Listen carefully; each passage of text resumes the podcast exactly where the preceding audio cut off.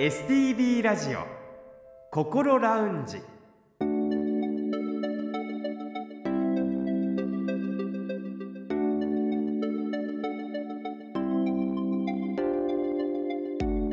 おはようございます。北本隆夫です。毎週この時間はあなたの心にそっと寄り添う心ラウンジのお時間です。心の悩みは人それぞれそんな悩みを一人で抱えてしまってはいませんか？そんなあなたのために未来に向かって前向きな一歩を踏み出せるような情報を時間の限りお届けしてまいります。この後6時30分までぜひ心ラウンジにお付き合いください。それでは今週も心ラウンジのアドバイザーをお迎えしましょう。札幌友メンタルクリニック小誠代理事長です。先生おはようございます。おはようございます。今週もどうぞよろしくお願いいたします。よろしくお願いいたします。さて4月は新生活がスタートして中には早くもストレスを感じ始めていらっしゃる方もいるのではないかということでストレスをテーマに先週はそもそもストレスとは？という基本からお話を聞きました普段私たちがストレスと言っているものの多くは人間関係や仕事上の問題そして家庭の問題などに適応しようとするために心や体に起こる反応だということでしたが先生ストレスと体の不調についてはどのような関係がありますか？いやこれはですねかなり関係ありますよね。うん、えっ、ー、と先週の番組でですねストレスが生じるとですね私たち人間がですね過剰なストレス反応要はそのストレスに対して適応しようとして、えー、反応するわけですけど大抵それが過剰なストレス反応になりますよね。そしてその過剰なストレス反応の中の身体的反応が往々にしてですね病気につながりますよね。挙げると何十下手した100以上の病気。私たちがよく聞いてる病気でもですねストレスによって出てきますよ。例えば胃潰瘍十二指腸潰瘍高血圧糖尿病肥満などなどありますよね。これもですね全部ねストレスによって起こりうるわけですよね。糖尿病だとか肥満だとかそうですよねこれはですねまああの単純に言いますとですね私たちはねもともと動物だった頃はですね、はい、一番のストレスといえばやっぱり食べ物がないってことですよね上ですよね。と、いうことは逆に言うと腹いっぱい食べてるとすごい幸せ感じるんですよね、うん、腹いっぱい食べるということは結果的には血糖が上がるわけですよね。そうするとあのいっぱい食べてリラックスできる状態をもう一度味わいたいんですよ。一番楽しい心地いい状態なんですよね。ということは私たちが、えー、何らかのストレスを受けるとですね身体的本能としてはですよ血糖を上げてえー、リラックスしようとするんですよね。あそのずっとずっと昔のその本能が今も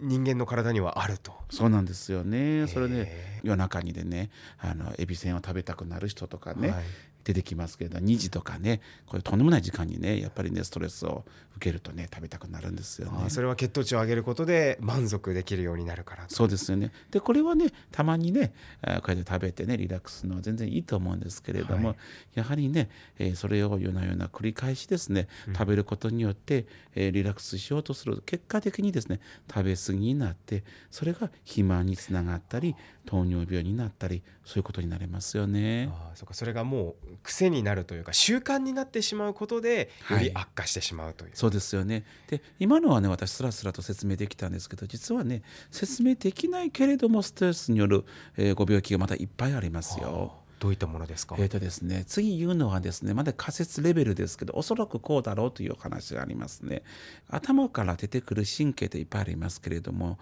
この中にですねすごく長く遠いところまで行ってしまう神経の一本がありまして、これ瞑想神経って言いますね。瞑想どどういった字に瞑想って迷うに走るって書きますけれど瞑想するって瞑想。そうですね。でその神経は脳から出てですねどこ走るかっていうとですね、はい、えー、まずね、えーえ、心臓の筋弁に迷い込んでしまうんですよね。心臓付近に。そうです。でそこを通ってまた心臓の下に胃袋ありますよね、はい、で胃の近くを通って最後腸にたどり着きますよね。そうするとですね私たちが何らかのストレスを感じるようになるとこの神経がですね緊張してしまう。緊張してしまうとどうなるかというとですね心臓の筋弁で心臓に影響を与えてしまいますよね、うん、で心臓がギューッとなったりしてですね本当に狭心症のような症状になるんですよね、うん、胸が痛いっていう患者さん結構いますけれどもね、うん、そしてさっき胃袋の近くにえー、その神経が通るって言いましたよね。そうすると胃が収縮するんですよ。ギュッとなるんですよ胃袋が、はい。はい、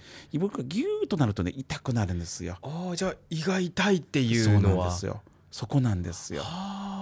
でまたギューッとなるとね下から上にね追い出されるんですよね。胃がこう潰されてしまうと。そうですよね。それがね下手したらねあの嘔吐になったりするわけですよね。そして最後腸に行きますよね、うん、腸に行くとですね腸の動きに影響を与えてしまう。過剰に腸が動くようになると下痢につながりますし逆に腸を怠け者に仕立ててしまうと今度はね便秘になっちゃいますよね、うん、このようにですねやはりねストレスがあるとねあっちこっちに悪さするんですよね。そうなんですねそうですよねで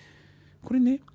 悪さっていう僕言いましたけども体にしてみればすごく当然なことをやってるだけなんですよ。えーと、要するに、えー、ストレスがあるそれに対処するためにはですね実は神経からいろんなね反応物質が出てくるわけですよね。でそれが出てくることによってですねこのストレスを打ち消そうとするわけですよね。でこれがですね交感神経という神経がね興奮するんですよいろんな物質を出すんですけれどもね。で交感神経って何かっていうとね交感神経あるということは交感神経出ない神経もあのあるわけですよね。これを合わせて実は自律神経っていうんですよ。うん、よくね精神科の病気になると自律神経失調症ってよく言いますよね。はい、で患者さんからもね「私自律神経失調症ですか?」って聞かれるんですけど実はね自律神経失調症っていうのは精神科のどの病気でも言えることですけども、えー、ストレス反応の一つなんですよね。ストレスが入ってきてそれに対して交感神経さっき交感神経ってない神経って言いましたけど副交感神経って言うんですけどそこら辺がねいっぱいこう動くわけですよ。特に交感神経が興奮することは多いですけどそうやって例えばですけれどもねこれ動物の本能の話この前しましたよね。そこにお猿さんがパッと見たら目の前にライオンが立ってる。あライオンが立つわけないか。ライオンがいるとしましょう。そうすると「しまった。戦うか。逃げるか。どっちかだ!」ってことになりますよね。ところで戦うか逃げるかどっちかだから何をすべきかというと、ね、まずエンジンをかけるわけですよね、はい、逃げるとしても戦うにしてもまず筋肉を緊張させるわけですよね、はい、そうすると筋肉を緊張させるにはどうすればいいかというと、えー、まず呼吸数を上げる。新陳代謝を高める。それから血圧を上げるということ、うん、一連のことをやるわけですよね。でこうやってストレス反応が出るわけですよ。はい話戻しますよね今の社会の中では大体この人間関係がストレスになること多いんですけどでも体がやること一緒なんですよ。あ目の前にライオンがいる時と同じ反応をする。同じ反応が出てくるわけそしてストレスホルモンがわーっと出てきていろんな、えー、反応を起こしてでもこれ過剰反応だから結局最後は身体的な不調につながるわけですよ。ですね、はい、体としては当たり前のことをやっていると。そうです。当たり前のことなんですよ。もちろん中には解明されてないことまだいっぱいありますけどよくあの円形脱毛症、うん、これねストレスに、えー、かかるとですね結構患者さんが円形脱毛症になるんですけどこれはねなんでなのかまだよくわからないんですけど、うん、おそらく皮膚表面の、えー、何らかのホルモンの乱れが出るんじゃないかって言われていますけれどもね。円形脱毛症の悩んでらっしゃる方っていうのはやはりかなり多いと。かなり多いですよ。精神科の患者さんの中にものすごい多いですよ。そうなんです、ね、はい、で円形脱毛症になると当然塗り薬もありますし飲み薬もありますけれどもでも経験的にはこういう薬を使うよりどうやったらこのストレスと付き合えるようになるかこれが最も重要だと思いますよね。そこを解決するとね塩基脱毛症がね良くなりますね。あそうなんですね。そうですよ。さらに他に例えば、えー、ストレス反応が改善されずに慢性化していくことによって身体面で起こるもの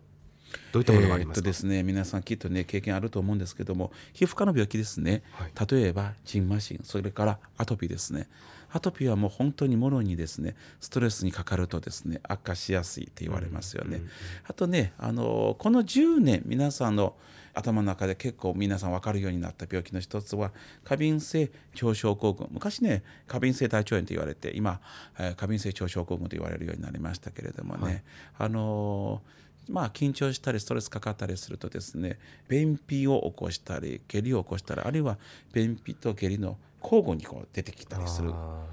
えー、これが、えー、過敏性腸症候群って言いますけど、うん、これかなりの割合、えー、実は皆さん抱えてはりますね。そうなんですね。その理由は、うん、これもね実はねまだ解明されてないんですけれども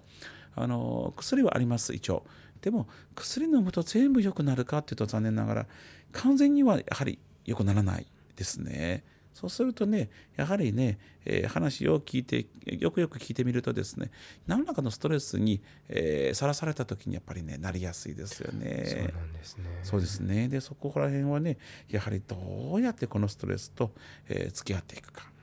でこれは不思議なもんで、えー、病気の中に例えば腰痛っていうのがありますよね。はい、はい、特に実はね慢性の腰痛っていうのはね精神科の薬が効くんですよ。不思議でしょ？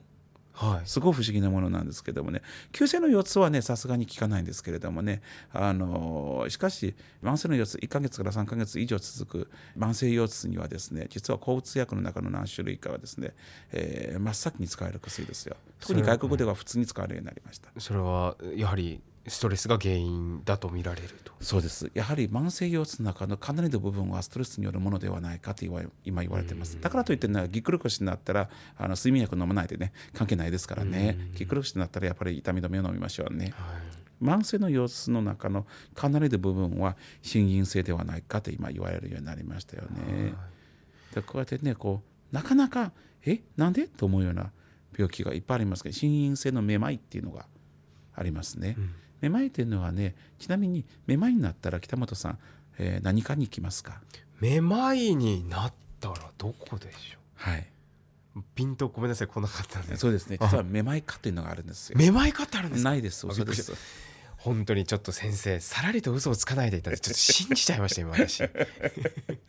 めまいはですね、はい、真っ先に行くべきところは耳鼻科なんですよ、はい、なんでかっていうとめまいっていうのは要は平行感覚がおかしくなるわけですよね。で平行感覚を、えー、司るのはどこかっていうのは内耳内の耳って書いてね、はい、耳の中の三半規管っていうところなんです耳の奥にありますけれどもね。なのでもしねめまい起こしたらまず耳鼻科に見てもらうんです。でそこでね耳鼻科のめまいか耳鼻科のめまいでないかっていうのは先生が見てくれはるんですよ。特殊な検査をやってですねでその中で実はねかなりの割合で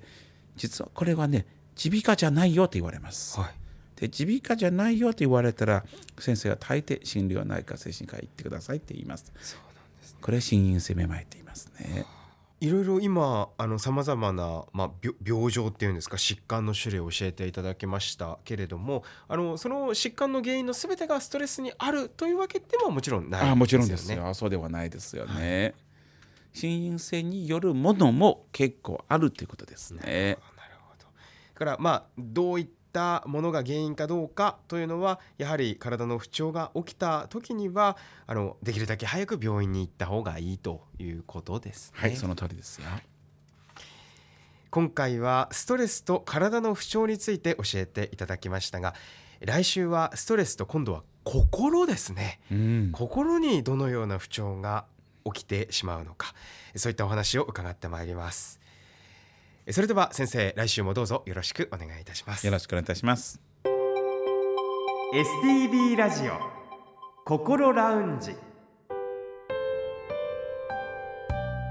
STB ラジオ心ラウンジ。今回はストレスと体の不調についての関係についてお話を伺いましたお話を聞いていると本当にストレスが体に及ぼす影響というのは本当に様々で多岐にわたるんだなというところに驚きました。今後そのストレスとどのように向き合っていけばいいのかそういったお話についても来週以降聞いていきたいと思っています。さてこの番組では皆さんからの質問や体験談番組の感想などもお待ちしています。メールアドレスはこう先生にちなんでこうアットマーク stv.jp